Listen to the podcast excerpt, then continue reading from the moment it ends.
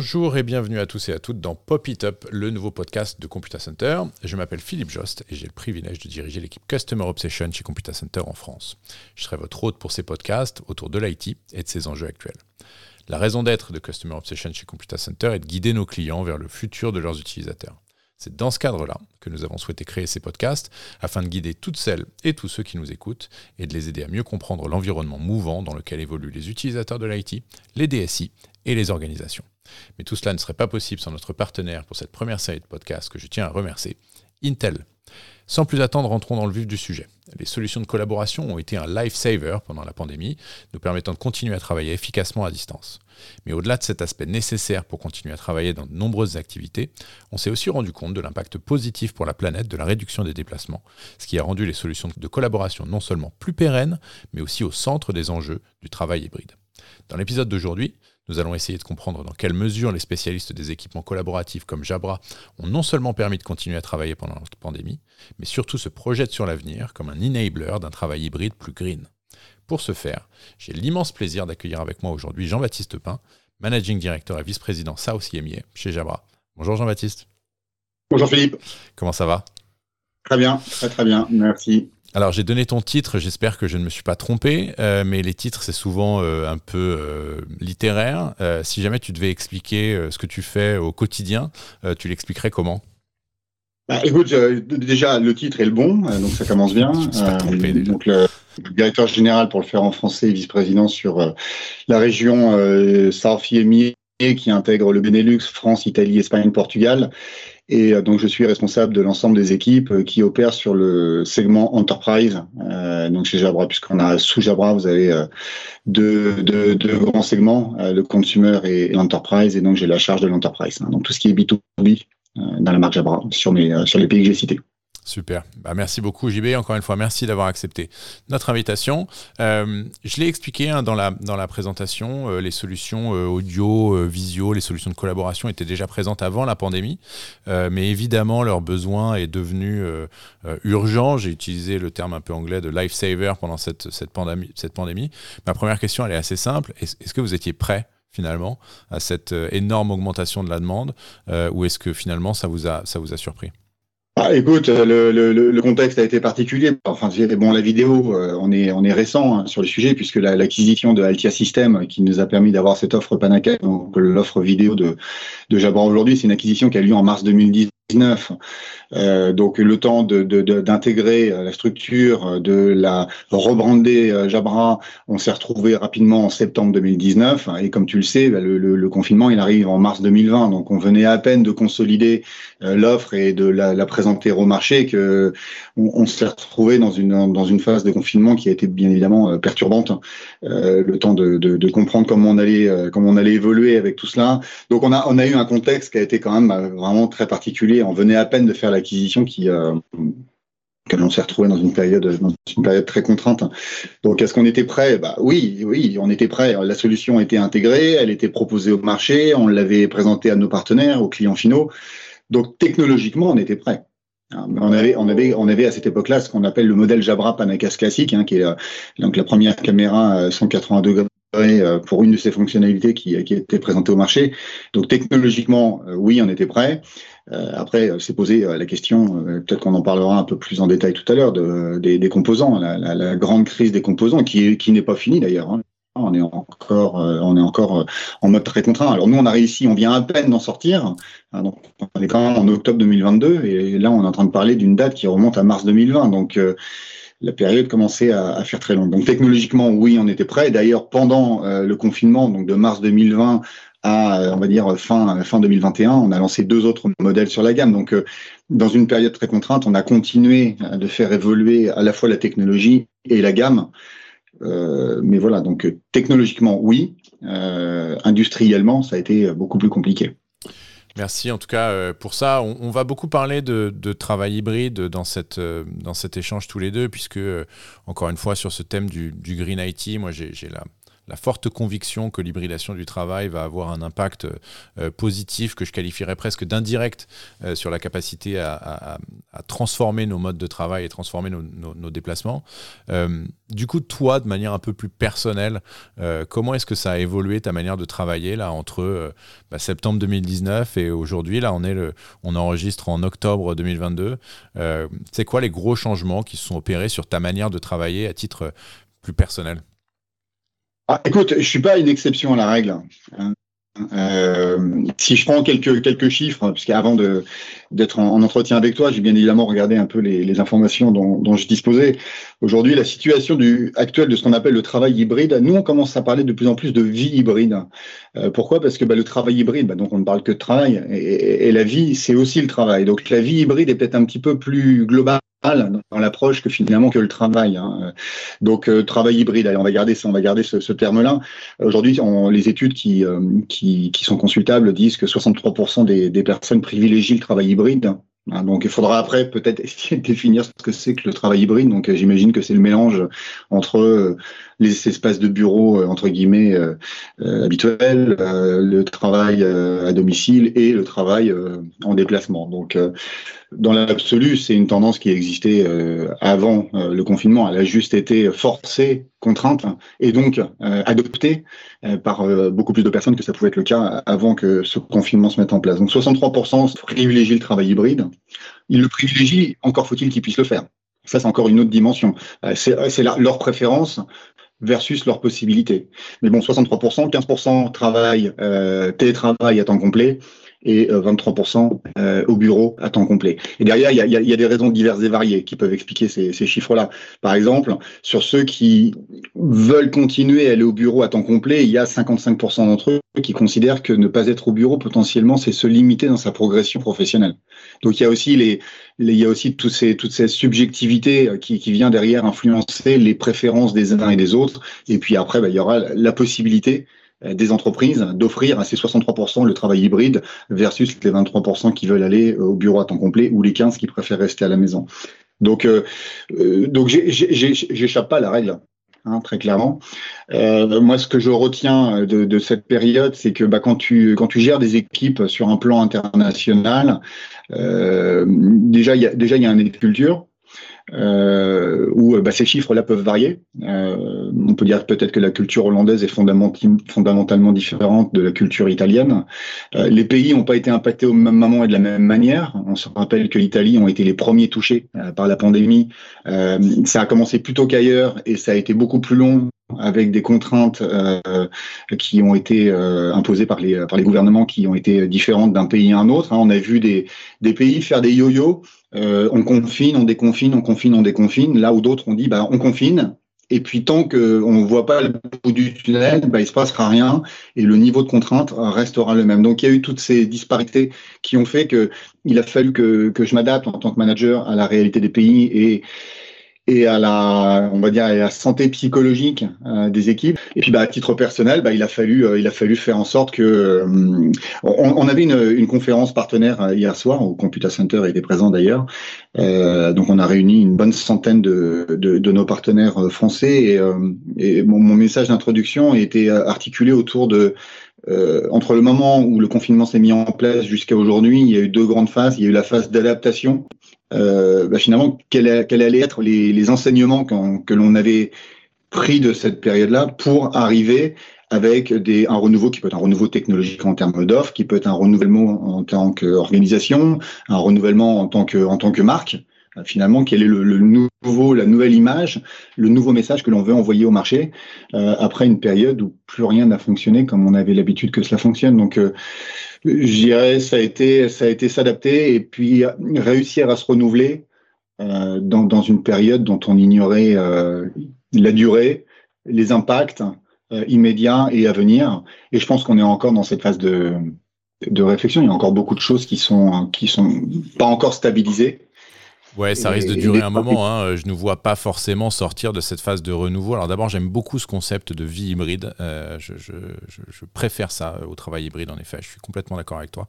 Euh, moi, j'imagine 2025 euh, comme une cible de, de de fin de ce cycle de renouveau où les gens euh, se positionnent, positionnent le curseur. Alors j'ai vécu un peu la même chose, comme tu sais, moi je vis en Irlande euh, avec des équipes qui sont en France, un patron qui est en France, des clients qui sont en France. Alors c'est un peu particulier, mais euh, cette adaptation et ces différences entre les différents pays, je l'ai vécu complètement.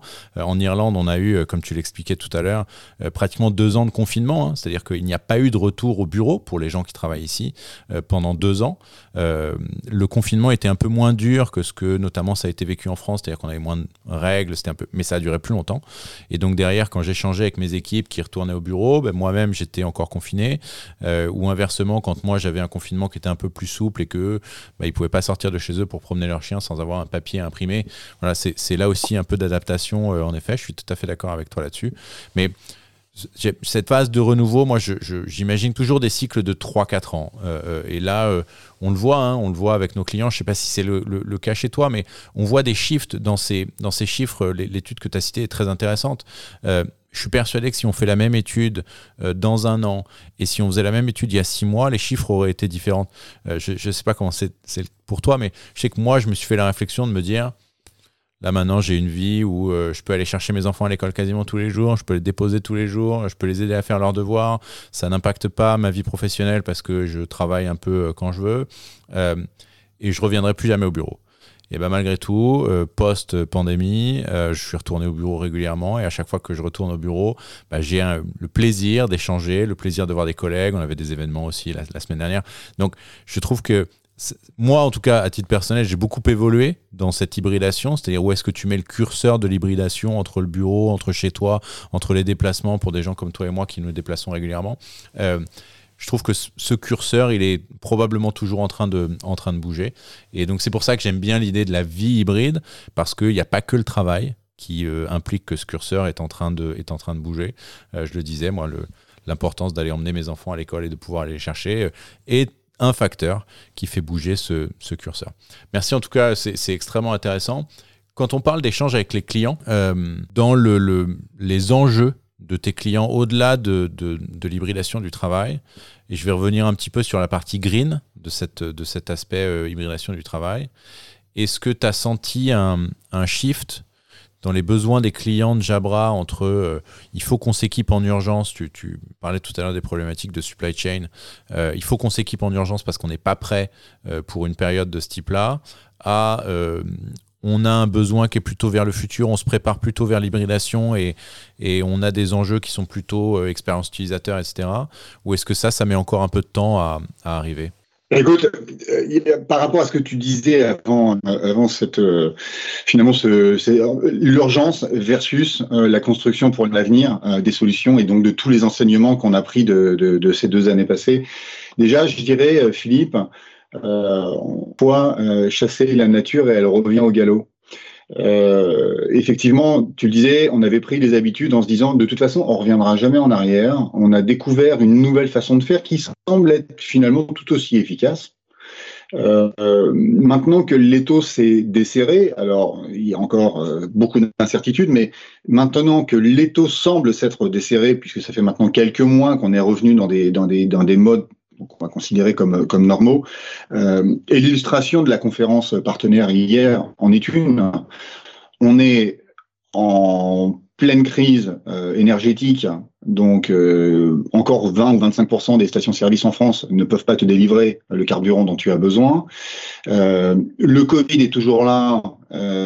chaque semaine, j'entends parler en interne ou en externe de personnes qui sont, elles sont pas très malades, mais elles sont, elles sont contaminées et donc contagieuses. Donc il y a le Covid qui est toujours là.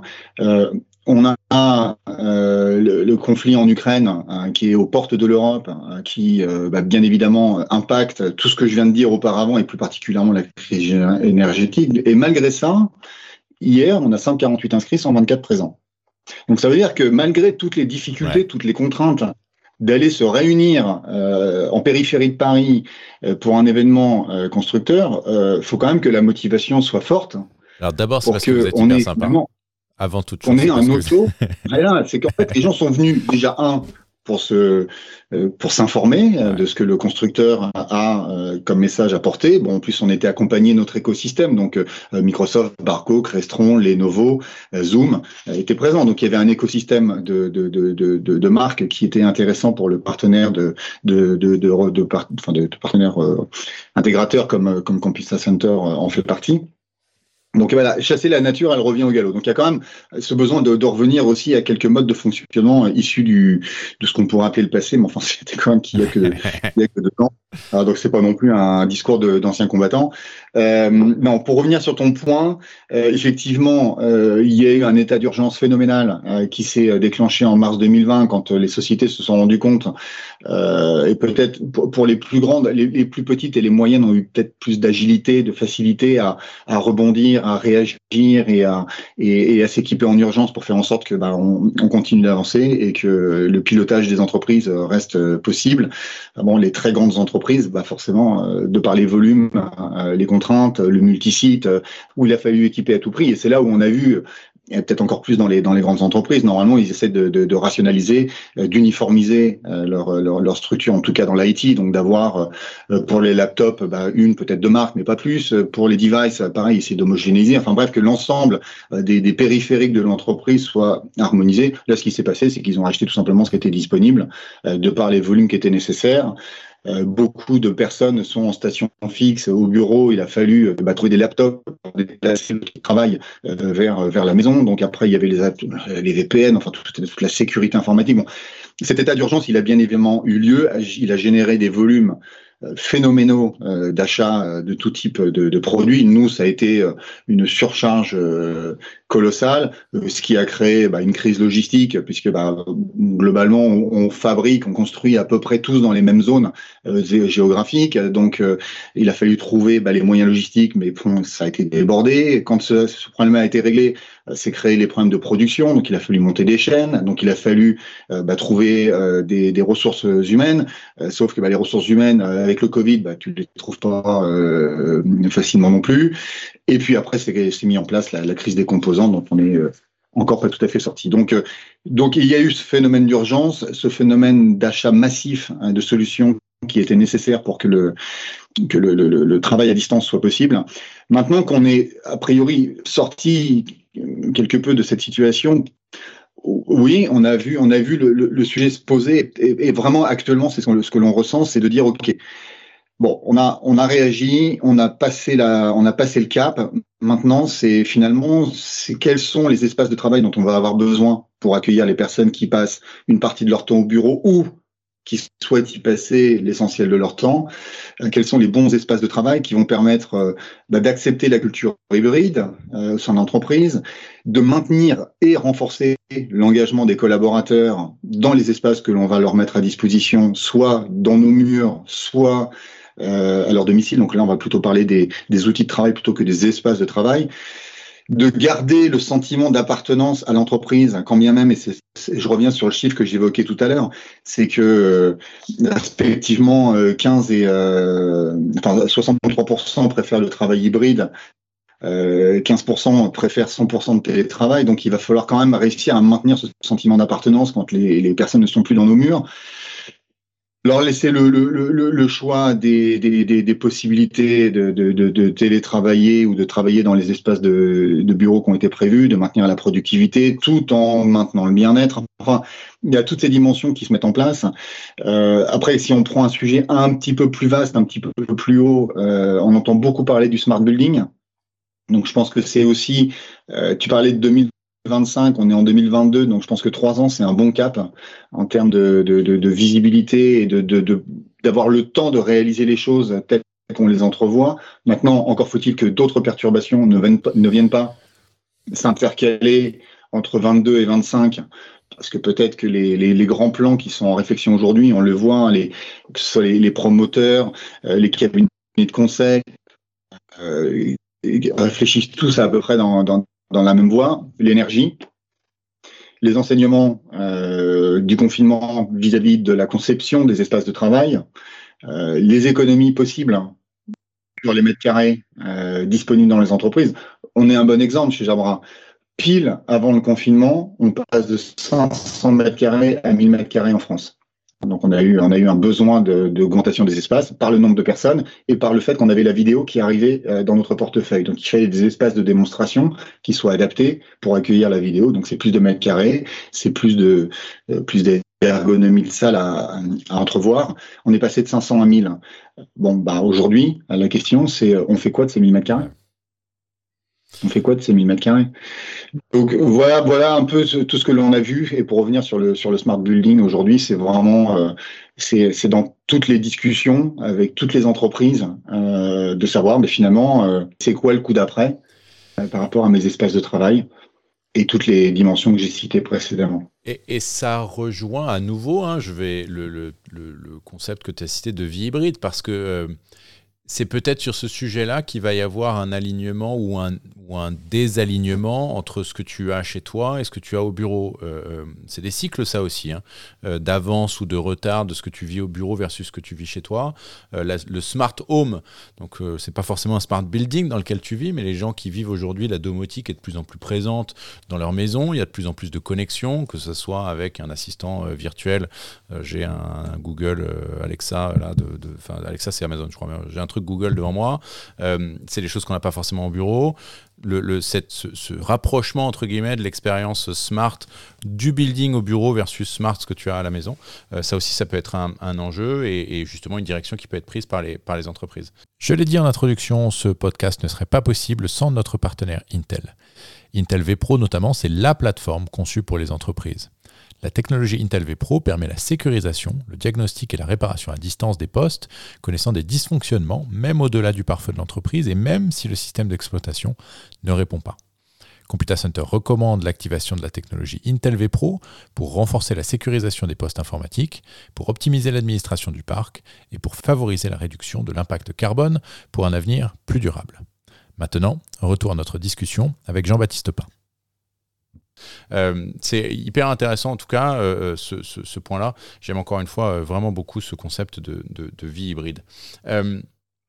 le, la question d'après, je, vais, je vais recentrer peut-être un petit peu sur la partie Green IT, JB, si tu, m'en veux pas, et sur les liens avec ça. Se pose des questions et on échange là sur cette partie hybridation et sur euh, l'équilibre à trouver, euh, sur et donc du coup sur l'impact indirect que ça, a, hein, parce qu'encore une fois, euh, ben, on voyage moins, on peut faire des meetings à distance, ils sont plus ou moins efficace. On, verra, je pense, en fonction des, circonstances. Mais quoi qu'il arrive, cette hybridation, elle a un impact euh, indirect euh, sur l'impact sur la planète. Euh, et par la qualité des solutions de collaboration, vous y participez. Est-ce qu'en plus de cet impact indirect, vous avez une démarche, une politique plus spécifique sur la partie conception et avec euh, des euh, engagements que vous avez pris ou des objectifs que vous avez sur la réduction de l'impact carbone, on va dire en tant qu'entreprise, pas seulement en tant que enabler de réduction de l'impact carbone, mais vous directement en tant qu'entreprise, euh, vous avez des, cibles là-dessus? Bien sûr, bien sûr. Donc, bah, justement, à la conférence, lors de la conférence hier, j'ai présenté vraiment de manière très succincte parce que c'est un sujet qui pourrait prendre euh, deux ou trois jours euh, pleins pour euh, poser la démarche RSE d'un groupe. écoute, je, je suis pas un expert sur le sur le sujet et, et, le RSE est un sujet d'expert. Alors je parle du RSE pour élargir un peu le débat, si tu veux, effectivement. Euh, le développement durable, le, agir contre le, réchauffement climatique, tout ça c'est fondamental quand on est constructeur de solutions technologiques. Euh, mais, évidemment, quand tu, élargis un peu le, scope euh, et que tu rentres dans la démarche RSE, alors on a c'est multifacette. D'ailleurs, si tu regardes le, programme des, Nations Unies, ils ont listé 16 euh, priorités euh, qui doivent s'associer de promesses sur la démarche sociétale de l'entreprise. Ça va inclure les, bah, les, droits de l'homme, en passant par l'inclusion, le développement durable, beaucoup de dimensions. Mais hier, et là, par rapport à, ta question, on est vraiment, on va recentrer sur l'impact carbone euh, finalement d'une entreprise. Euh, bon, déjà, la, démarche que l'on a, euh, c'est de se dire euh, qu'il faut, faut avancer. est-ce que, est-ce qu'aujourd'hui on communique suffisamment en tant qu'entreprise sur ce que l'on fait concrètement dans cette démarche d'entreprise et, et, plus particulièrement sur l'impact de, de nos activités sur la planète? Non, je pense qu'on communique pas assez. Euh, et, je pense qu'on n'est pas les seuls et que surtout, ça va devenir un, sujet euh, prépondérant. C'est mon sentiment. Là où ça a toujours été une dimension qui existait, aujourd'hui, c'est une, une c'est un, c'est un, un axe clé qui va dominer les discussions euh, sur l'avenir des investissements, des, des projets, des entreprises de toute taille. Euh, mais forcément, les plus grandes seront les plus visibles, euh, puisqu'il faudra euh, rendre des comptes sur, sur finalement les, les, progrès qui sont, qui sont faits. Alors, la, question, je me suis rapproché des experts en interne, puisqu'on a un département bien évidemment dédié à cela. Euh, J'aurais dit, mais finalement, est-ce qu'on est bon et est-ce qu'on est les meilleurs? Et la réponse était non, on n'est clairement pas les meilleurs. Et de toute façon, c'est pas le sujet parce que c'est pas une, pas une compétition. Euh, ce qui, ce qui est important, c'est de faire partie de la communauté de ceux qui agissent. Voilà. Donc ça, ça, c'est très large euh, comme, comme, comme statement, mais, mais c'est de faire partie de, de, ceux qui agissent. Et donc, euh, ce que l'on a de, de, par nos activités, donc bien évidemment, on doit s'assurer que les composants que l'on utilise dans le développement de nos solutions soient en phase avec le développement durable. Donc, ce sera le choix des matériaux et, et, et la façon de faire. Et également bah, une, maîtrise, un contrôle sur sa, sur sa chaîne de production et sur sa chaîne logistique en amont et en aval. Euh, et là où c'est là où c'est important, c'est il y a, y a, un chiffre qui m'a été euh, qui m'a été communiqué euh, récemment, c'est qu'en fait sur 100%, 25% est lié à votre interne pur, 75% est lié à vos interactions avec votre écosystème. C'est-à-dire que sur votre chaîne 3, hein, de responsabilité de 100%, ouais. il y en a 25% qui, qui relèvent purement de l'interne, où personne à part vous ne peut faire euh, ce que vous avez à faire, mais donc les 75% se situent à l'extérieur. Euh, ceux avec qui on va interagir, les partenaires, les fournisseurs. Donc il y a, il y a cette dimension d'amont et d'aval qui est, qui est extrêmement importante si on veut pouvoir s'inscrire dans une démarche de développement durable qui soit euh, viable. Ensuite, euh, il a fallu aussi se poser des questions de quelles étaient les certifications sur lesquelles on allait s'appuyer pour être crédible. Euh, parce que euh, on peut vite rentrer dans le greenwashing. Euh, oui, c'est très compliqué. Alors ça, c'est je suis très intéressé par ça parce que, euh, alors sans être moi-même non plus un expert, un JB, mais pour avoir euh, du coup cherché pas mal et échangé pas mal aussi en interne hein, sur, ces, sur ces aspects, on s'aperçoit que c'est très compliqué de trouver des indicateurs qui sont globalement utilisés. Alors il y a des certifications hein, qui sont plus ou moins standards, mais parfois elles sont françaises, parfois elles sont européennes. C'est assez difficile de trouver un, un, un sujet d'alignement mondial, on va dire, sur comment est-ce qu'on mesure finalement notre, notre impact. Donc du coup, je suis très très curieux de savoir euh, sur quel système vous êtes passé. Alors écoute, euh, bon, des certifications selon les thématiques, euh, il en existe plusieurs, mais sur celles qui nous intéressent sur le choix des composants et l'impact carbone de ces composants, et ensuite eh l'amont et l'aval dont je parlais tout à l'heure, bon, c'est la norme TCO aujourd'hui que, j'ai que j'ai que j'ai présenté lors de la, conférence et, sur laquelle je me suis documenté en interne. Pourquoi la norme TCO bah, Déjà parce que c'est une norme qui est contrôlée par des organismes tiers. Bon, donc déjà, il y a un devoir de transparence de la part de celui qui veut être certifié pour obtenir l'agrément de ceux qui certifient. Hein. Et des, des, organismes de certification, il y en a euh, dans tous les pays, euh, peut-être pas dans tous les pays, mais en tout cas dans les pays qui me concernent et euh, plus globalement, on va dire euh, sur euh, sur l'Europe, États-Unis, Asie-Pacifique, des organismes vérifiant cette certification existent. Bon, euh, c'est la norme TCO. Finalement, elle, elle, couvre quoi pour faire simple?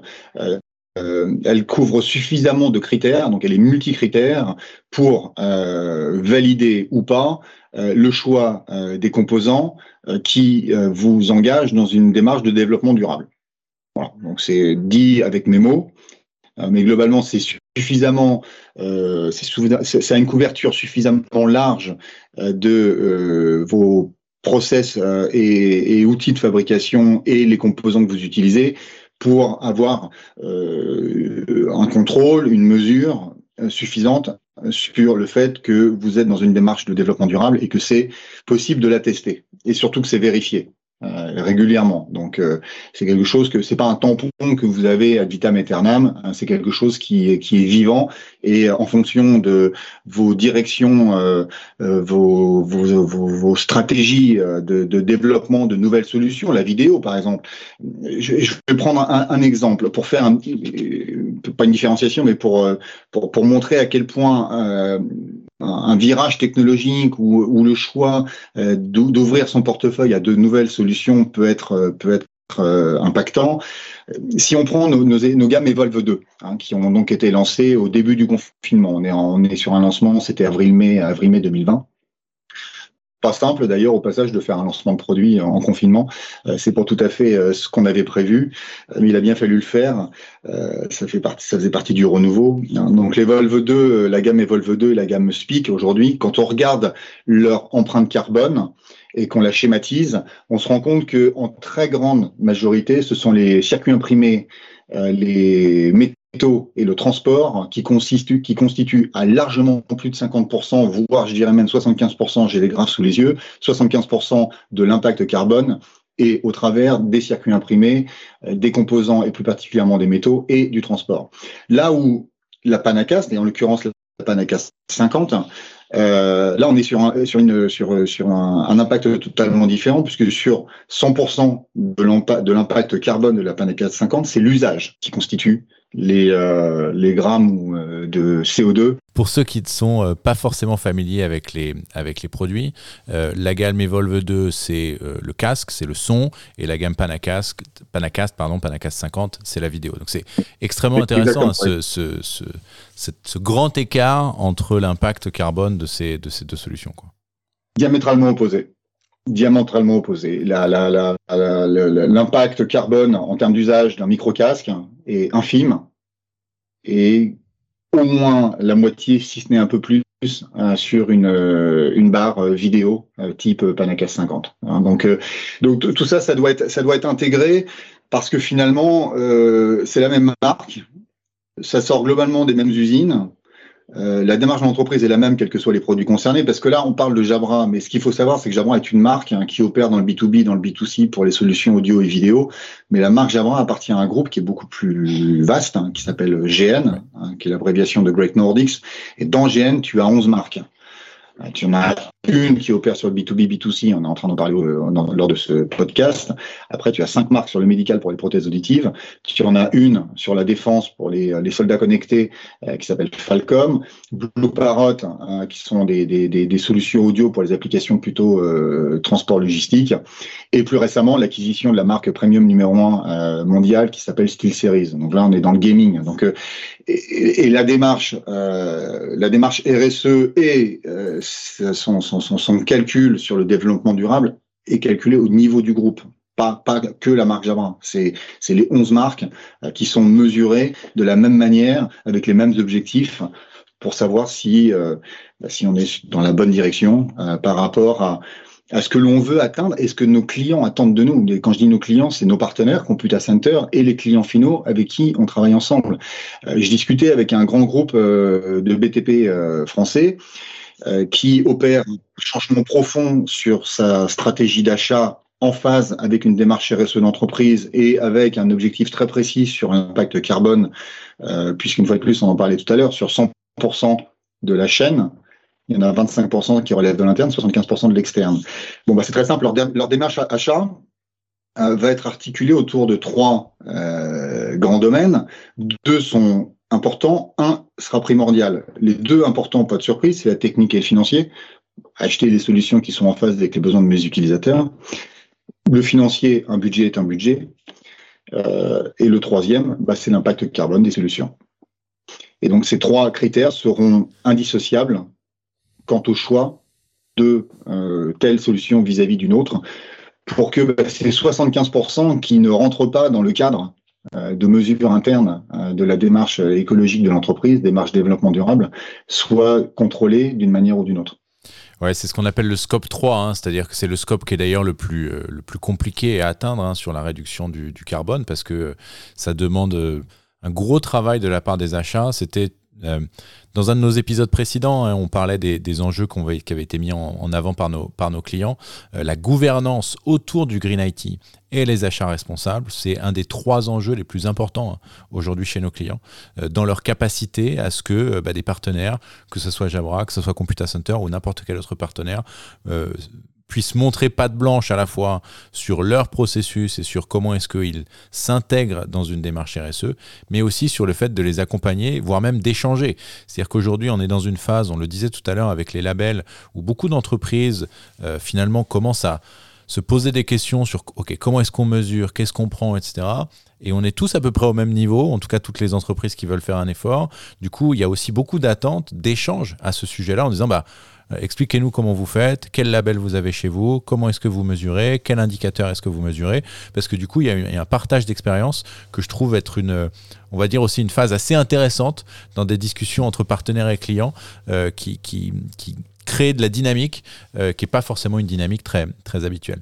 Et du coup, tu, avec ta réponse, tu as déjà commencé à répondre à la question d'après, mm-hmm. qui était justement mon interrogation sur le, le shift, je vais te dire, moi je considère qu'aujourd'hui, l'aspect le, développement durable et l'aspect sociétal, parce que tu as raison de, ne pas dissocier les deux, c'est l'illustration d'une uniformisation entre les enjeux de la société et les enjeux de l'entreprise. Et donc les enjeux des individus et les enjeux de l'entreprise. Euh, mais j'ai parfois l'impression que les, les choix d'entreprise sont un peu des choix contraints euh, et sont pas forcément des choix stratégiques. Surtout en France et en Europe où on a beaucoup de réglementation, on est souvent les premiers sur la réglementation, notamment autour de ces enjeux euh, RSE.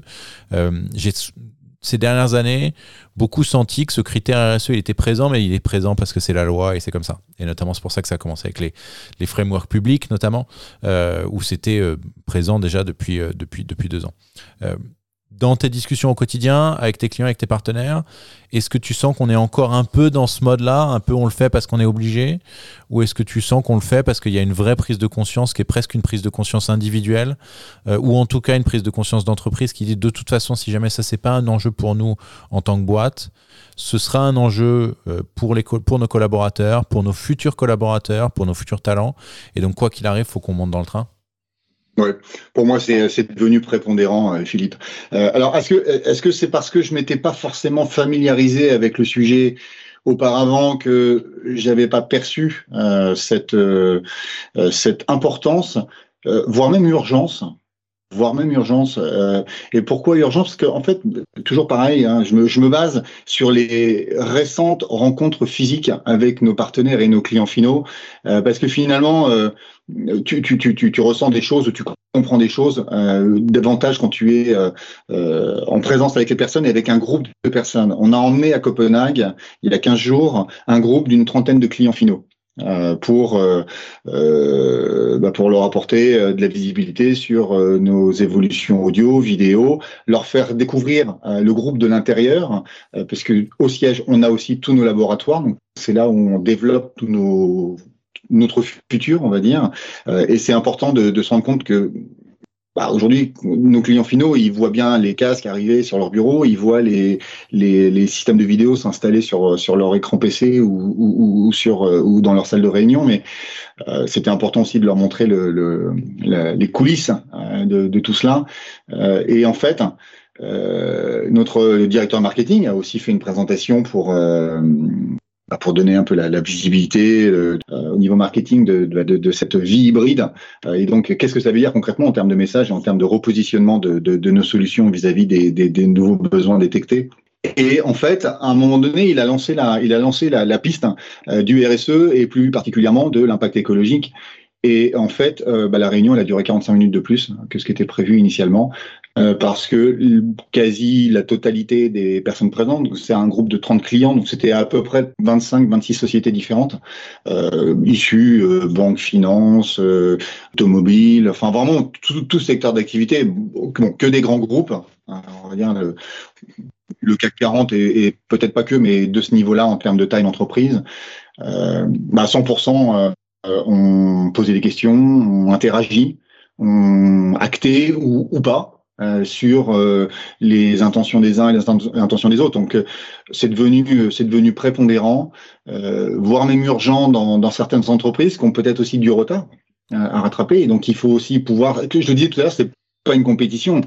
Enfin, non, c'est pas une compétition, mais à un moment donné, il va falloir poser les, les, les, les, bonnes, les bonnes actions et les bonnes démonstrations sur l'engagement de la société. Et concrètement, bah, ça, se, ça se traduit par quoi? Euh, donc ça a été, ça a été un, pour moi révélateur euh, de, de l'importance du sujet et que c'est pas finalement, bah, de toute façon il n'y a pas le choix, faut qu'on y aille. Euh, non, c'est c'est plus comme ça que ça se traite. Euh, en tout cas, euh, pas dans les pays d'Europe que, que, que, dont, j'ai la responsabilité, peut-être que dans d'autres zones du monde, euh, j'imagine que c'est probablement le cas, euh, bah, il faut, on va y aller un jour, on verra, mais bon, pour l'instant, il y a d'autres priorités. Non, là, pour le moins, pour le coup, à ta question, c'est pour moi, c'est prépondérant, euh, c'est très très sérieux. Ça sera un disqualifier euh, dans le business éventuellement. Euh, si certaines sociétés ne font pas ne font pas ce qu'il faut. Et puis hier, j'ai écouté Microsoft hein, qui est intervenu sur, mais vraiment de manière très simple, un seul slide. Hein. donc un slide, cinq minutes, euh, sur le parallèle Green IT. Donc, euh, bah, comment on va essayer de mettre euh, de plus en plus de développement durable sur nos plateformes IT qui sont consommatrices de par la data, les emails, les data centers, la consommation énergétique, etc. Et en parallèle, l'IT for Green. Donc, comment on va rendre plus vert notre plateforme IT, nos environnements IT qui sont très consommateurs d'énergie, de, composants, de, de matériaux, et puis comment cet environnement IT aussi bah, peut, de par l'intelligence artificielle, l'analyse des datas, euh, la meilleure compréhension de ce qui se passe autour de nous, va nous aider à tendre euh, vers plus de green. Donc c'est le, phénomène Green IT, IT for Green était extrêmement intéressant à écouter. Et en cinq minutes, parce qu'il n'y a pas besoin de beaucoup plus, tu comprends de quoi on parle et, comment, euh, comment les, les grands acteurs de l'IT peuvent, doivent euh, se transformer et peuvent aider la transformation. Il y avait ce parallèle qui était hyper intéressant. J'adore cette idée et, euh, et de manière euh, cette, cette, dichotomie aussi autour de, de, la data de manière plus globale, c'est-à-dire sans parler forcément de la technologie, mais de la data au, niveau global, extrêmement consommatrice et qui malgré tout est une solution pour le green, est un sujet que, que trouve absolument passionnant. Et j'espère, j'espère que dans un des prochains podcasts, je suis en train de courir après un, un expert de la data chez Google euh, pour qu'il vienne nous en parler parce que je trouve que c'est un sujet absolument passionnant. Et, et, là, pour le coup, ouais, 5 minutes, ça suffit pour le comprendre. Mais, euh, mais ça peut, il peut y avoir des heures d'explication sur cette, sur cette dichotomie entre à la fois un sujet euh, très consommateur, mais qui est aussi la solution d'une certaine manière pour qu'on pour qu'on consomme moins. Donc, c'est un sujet qui est, qui est absolument passionnant. JB, merci beaucoup. Merci beaucoup pour tous ces échanges. Merci beaucoup pour tous ces insights.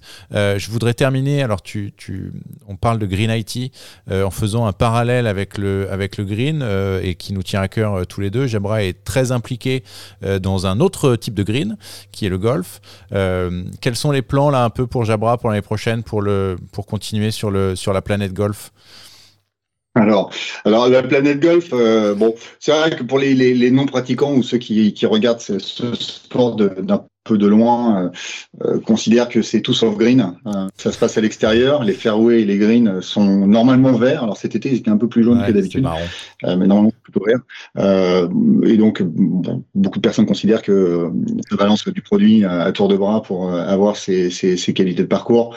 dans certains pays du monde, c'est peut-être vrai, mais bon, on va prendre le cas franco-français qui est le nôtre. alors toi, tu es en Irlande, mais, bah alors, en, Irlande, de toute façon, l'eau, elle tombe du ciel. tu sais, JB, donc il n'y a pas. Exactement. Donc, euh, bon, aujourd'hui, l'engagement green euh, autour de, ce sport euh, de, plein air est, est, très très fort. Euh, peut-être même d'ailleurs trop fort hein, dans certaines régions de France euh, où euh, bah, le, le, manque d'eau a largement abîmé, abîmé les parcours, mais les règles étaient très, très strictes et ont été totalement respectées. Donc, donc en France en tout cas, les, les, la démarche green autour du golf, aussi portée par les fédérations dans, dans ces messages, est, est, totalement réelle. Bon, comme tu le sais, je j'ai monté un, un, tournoi de première importance chez les femmes sur le Ladies European Tour, qui est la première division euh, européenne euh, golf euh, chez les filles, à Evian. La particularité d'Evian, c'est que bah, le parcours, il est entre la source d'Evian et le lac. Donc, ils sont encadrés par deux environnements fragiles euh, qui sont bah, des, des, des, sources euh, qui, bah, qui, qui, donnent l'eau des viands, euh, et, et, le lac qui est en contrebas, qui est une, réserve naturelle. Donc l'engagement écologique est total et les, les, les, restrictions, enfin les, les, règles, pardon pas les restrictions, les règles euh, sont très très fortes. Donc bah, la planète golf euh, chez Jabra, elle va bien. Euh, ce tournoi a été créé en 2016. On est en 2022. On a eu la cinquième édition sur six années parce que bah, le Covid, on a on a fait sauter une. Euh, on est engagé jusqu'en 2026. Euh, mais le point de départ, pour ceux qui, qui, qui ne le savent pas, a été le sport Euh, avant d'être un projet, parce qu'on dit oui, le golf c'est le business. Oui, bah oui, oui, c'est oui, c'est démontré, démontrable. Euh, Forbes a sorti une étude qui euh, donne des chiffres autour du sujet, euh, mais c'est pas de ça dont je veux, dont je voudrais parler. C'est plutôt que c'est parti d'un projet sportif et, et, chez les femmes, parce que bah, dans n'importe quel sport, il y a encore aujourd'hui de très très grands écarts de moyens. À, à, sport identique, à compétences égales, euh, il y a dans tous les sports euh, aujourd'hui, peut-être à part dans le tennis où j'ai l'impression que les, planètes sont en train de s'aligner, euh, mais il y a encore de, de, de, de très grands écarts. Donc, un sport identique et talents égaux, euh, il n'y a aucune raison, à mon sens, qu'il y ait encore des, des différences. Et, et, si tu transposes ces différences, tu peux aussi les retrouver dans l'entreprise. Hein. C'est un sujet euh, dont on entend euh, très euh, fréquemment parler. Il y a même un ministère maintenant qui est articulé autour de cette égalité, égalité homme-femme dans, dans, dans, le job, dans les activités professionnelles. Bah, c'est pareil dans le sport. Donc voilà, mais, mais, mais, un des résultats concrets et réels, et Computer Center s'est associé à nous maintenant depuis deux ans euh, sur, euh, sur cet événement-là, euh, parce qu'on partage les mêmes valeurs et on le fait de manière, de manière sincère. Et euh, ce que l'on voit quand on est arrivé sur le golf féminin en 2016, c'était la Bérésina. les partenaires s'en allaient, réduisaient leur investissement, voire même s'en allaient d'ailleurs. Bah, depuis 2019, ça change.